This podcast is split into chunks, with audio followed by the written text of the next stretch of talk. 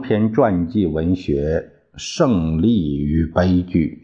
斯大林的政治肖像，作者前苏联德沃尔科格诺夫，由苏群翻译，贺崇济教义，事了不讲。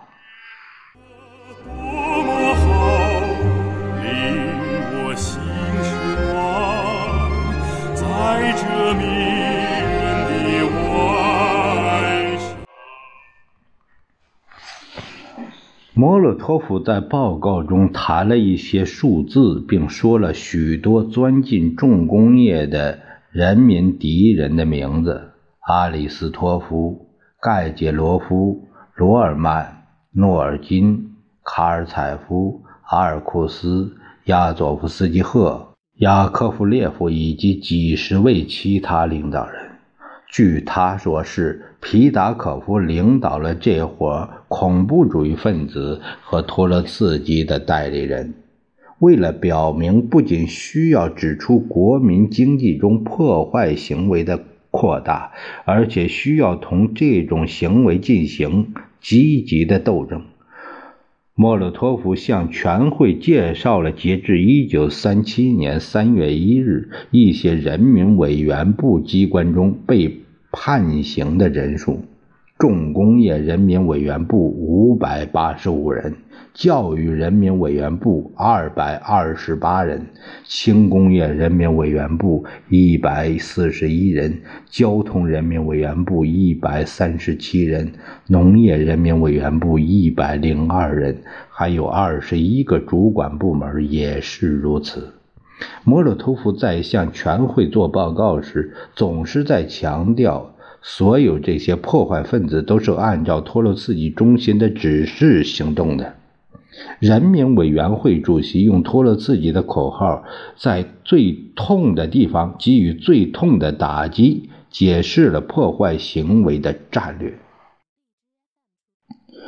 然而，即使破坏的行为有可能发生，也可能什么地方已有所发生。人民委员会主席也应该清楚，这这样高速度的设计、建设和发展所有这些越来越新的工业项目和其他项目，都是在匆忙中通过突击的方式进行的。这无疑会发生疏忽和不内行的情况。技术装备水平低，生产文明、工艺文明差，纪律性不强，所有这些都导致许多事故、危险、火灾、废品和赔偿事件的发生。但是，所有这些都被说成是托洛茨基破坏阴谋的结果。卡冈诺维奇的报告自始至终串着这种精神，他把破坏行为的教训运用到了铁路交通部门。这里是另外一种公式：托洛茨基分子对采取 T 型机车一事进行破坏，他们不允许超额。实际上，只是一种超额，只要超额就会出现事故、车祸。他们不允许超额，妨碍斯达汉诺夫运动，破坏运输计划。卡冈诺维奇也同样开列了一长串参与破坏的领导人的名单。耶若夫的报告进一步加剧了紧张空气。根据他所说的情况，简直到处都钻进了敌人。他的大量统计数字。给人留下了极不愉快的印象。叶若夫这个在道德上和身材上的小人，在全会之前得到了一个专为他设立的国家安全总政委头衔。在他之前，没有任何人被授予这个称号。后来获得这一称号的只有贝利亚一人。他的报告的某些思想具有赤裸裸的教唆性质，怂恿人们对内部敌人务必开展告密活动。叶若夫说，在几个月的时间里，我不记得有过这种情况。经济领导人和人民委员部的领导人中的有人主动给我打电话，并说：“叶若夫同志，我觉得某人有点可疑，那里有些不安全，请您过问一下这个人。”没有过这事情。相反，往往是当您提出逮捕危害分子和托洛茨基分子的问题时，相反，这些同志却试图保护这些人。在就叶若夫的报告通过的一项专门决定中，再次指出，内务人民委员部在对敌人斗争方面至少延误了四年时间。看来，按照斯大林的想法，在党的十七大之前就应该进行血腥的清洗。内务人民委员部务必把揭发和粉碎托洛茨基分子的间谍和其他间谍的工作进行到底，荡平他们反苏活动的蛛丝马迹。但这一切只是序幕而已。莫洛托夫、卡冈诺维奇、叶若夫经验主义的侦查统计材料，使思想健全的前会参加者感到大吃一惊，而不是使他们更加相信危害行为普遍存在的形式。这需要有理论上和政治上的根据。前几个报告人描述出一幅敌人嚣张一时的景象，但他们的实质、本性和猖獗的原因却不清楚。当时需要有一种明确的纲领，领袖便制定了这种纲领；需要有对敌人采取恐怖手段的理论根据，斯大林便做了这一工作。需要激起人们去消灭托洛茨基两面派和其他两面派的人，他也成功的解决了这项任务。从斯大林所作报告的措辞精确和结构严谨，以及他的总结发言和他亲手写的决议的内容来看，总书记赋予即将进行的血腥清洗多么重大的意义。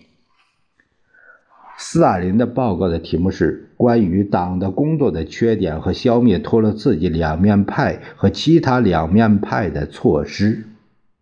从总书记清楚的笔记，在稿纸页边上所做的大量勾画、记号、增补的字句来看，斯大林是多么认真地准备了这个报告。他还没有堕落到用小网眼来捕捞敌对工作人员的地步，而莫洛托夫、卡冈诺维奇、叶若夫却忘乎所以，他们这样做了。主要报告人把一切问题分门别类的都谈到了。斯大林首先说明了政治上安于现状的反常现象的性质。然后转而谈到资本主义包围的后果，在这方面，他正确的指出，来自帝国主义方面的威胁性是现实的和长期的，在社会主义建设进程中要经常加以考虑。但斯大林把这种危险性同托洛茨基分子的危险性有机的结合起来，这就不对了。他把托洛茨基分子说成是遵照外国情报机关给予的任务而活动的狂暴的、无原则的暗害分子、破坏分子、间谍和杀人凶手的诽谤。斯大林确实是把托洛茨基主义置于社会主义面临的危险的中心。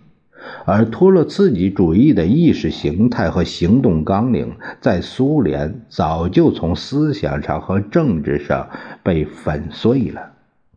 但斯大林在对现代托洛茨基主义和我们前进中的阴暗面做出极其详尽的评价之后，得出了意义深远的不祥的理论结论：我们越是前进，取得的成就越大。被粉碎的剥削阶级的残余也就越凶狠，他们也就越快的采取尖锐的斗争形式，他们就越是对苏维埃国家进行恶意捣乱，他们也就越是把最凶狠的斗争手段作为必然消灭的人的最后一招抓住不放。总书记早就习惯于使他的一切理论上的想法都成为政治方针的根据和理由。一方面，早在1934年，斯大林就硬说苏联的剥削阶级已被消灭，而现在过了三年之多以后，突然又想证明斗争正在激化。斯大林在全会上加重语气说道：“在昔日的反对派人士隐蔽起来的情况下。”这种情况是可能发生的。这个所说的就是他们进行秘密的破坏活动，聚集自己的力量，等待适宜的时机。啊，他是说这种情况是可能发生的。对于斯大林来说，阶级斗争已经转移到警察方面。主要报告人找到了影响党彻底粉碎托洛茨基匪帮的整整六条腐朽的理论，说什么不能认为超额完成了计划就不存在危害分子的活动了，说什么不能指望斯达汉诺夫运动本身就能消灭危害分子，说什么某些人认为托洛茨基分子没有培养自己的干部的观点是错误的，等等。在他之前做报告的人，或许发言者都是把注意力集中在危害行为的具体事实上，而斯大林则像往常一样，把一切都纳入严格的框框里。他在三月五日的总结讲话中说：“有七点是参加全会的人不清楚的，在这几点中，也有几乎某些是正确的意见。”比如说，许多前托洛茨基分子已经采取了正确立场，不应该再责难他们。有些意见明显的含有敌意。呃，比如说，有时应当听取所谓小人物的意见。有的意见则具有煽动性，他说我们将来也要像现在、像过去那样战胜敌人。斯大林向全会说：“为了打赢这场战役，可能需要几个军；而为了葬送这场战役，可能只需要几名间谍；为了修建一座铁路大桥，需要几千人；而破坏这座桥，总共只需要几个人。”因此，斯大林强调指出。甚至个别间谍也具有特别的危险性。他用这种方法来激起揭发检举的高度热情。关于斯大林报告的决议包括二十七项言简意赅的内容。总书记的铅笔使这二十七页具有其他十分喜欢的形式：谴责。对宣传战线估计不足的做法，谴责把全会变成抗议示威的工具的做法，谴责自行加聘和使选举徒具形式的做法，谴责在分配党的力量方面拉帮结伙的做法，谴责对个别党员的命运采取漠不关心态度的做法等等。从表面上看，斯大林的观点中似乎有许多正确的东西，但坏就坏在这些冠冕堂皇的话没有对个别党员命运的现实状况产生丝毫影响。例如，就在通过这些必须谴责漠不关心态度的决议之前两天，决定了布哈林和李可夫的命运。而在此之前一个月，宣布了对皮达可夫、拉迪克、索克里尼科夫以及其他间谍和恐怖分子的判决，而实际上这些人是党的同志，经常的言行不一，已经成了斯大林的习惯。满足广泛需要的东西，往往看起来还多少有点郑重其事、民主和合法；而少数人知道的东西，就严加保密。双重道德、双重标准、双重态度，这已经成为斯大林周围形成的关系体系中的准则。在决定布哈林和李可夫的命运方面，这一点显得尤为明显。